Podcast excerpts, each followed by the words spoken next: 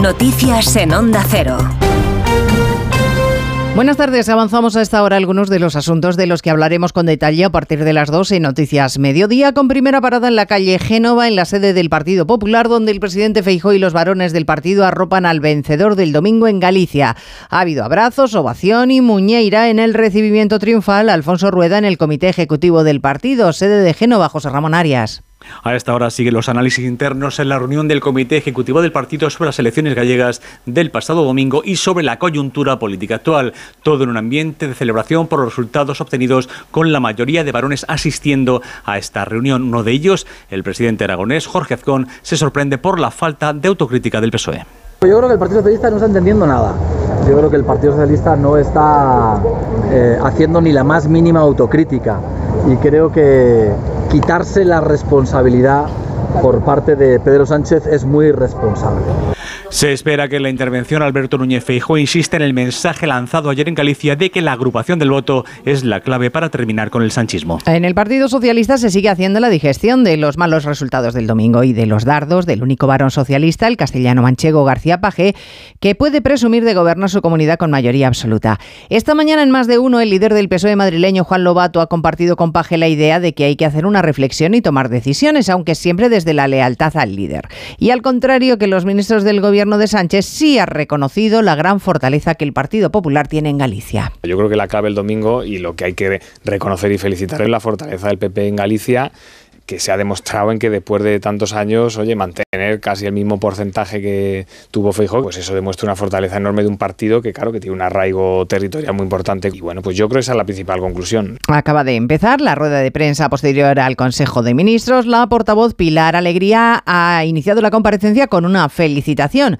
no ha sido para Alfonso Rueda, sino para la primera mujer que recibió una vacuna contra el COVID en nuestro país, Araceli, que ha cumplido 100 años.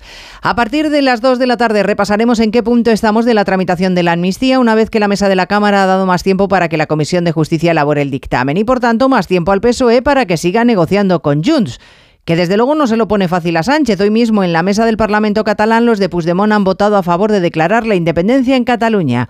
La iniciativa ha salido adelante gracias a Junts y a la CUP.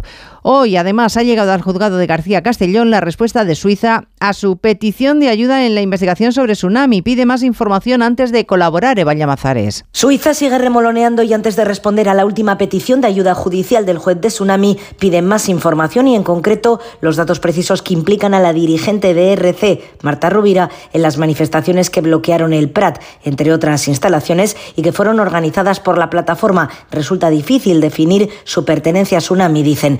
Autoridades helvéticas rechazan localizar a Rubira, reprochan no entender el propósito y sugieren al juez que lo haga vía policial. Según el escrito que el Ministerio de Justicia recibió el 29 de diciembre, Suiza también pide aclaraciones respecto a la petición de información bancaria. Todo antes de verificar si tiene un carácter político, una de las razones que ampararían la negativa suiza a conceder ayuda.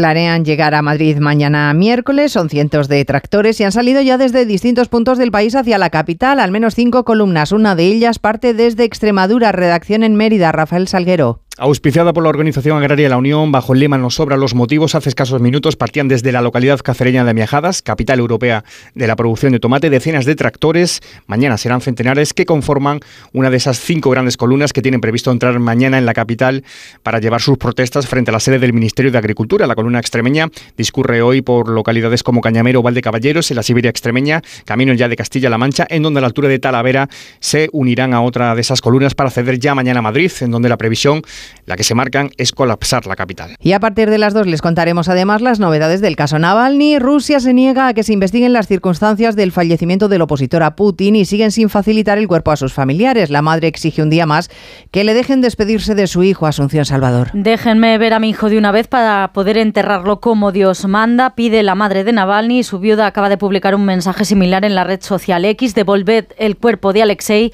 y dejad que sea enterrado con dignidad, ha escrito Julia Navalny. Navalnaya después de que las autoridades rusas hayan comunicado que van a conservar el cuerpo del opositor durante dos semanas para realizarle análisis químicos. Y en Moscú, entre tanto, y pese a los centenares de detenciones del fin de semana, un grupo de opositores ha pedido al ayuntamiento autorización para celebrar el 2 de marzo una marcha en memoria del propio Navalny y del también opositor Nepsov, asesinado junto al Kremlin en 2015. hablamos de todo ello en 55 minutos, cuando resumamos la actualidad de esta mañana de martes 20 de febrero. Elena Gijón, a las 2, Noticias Mediodía.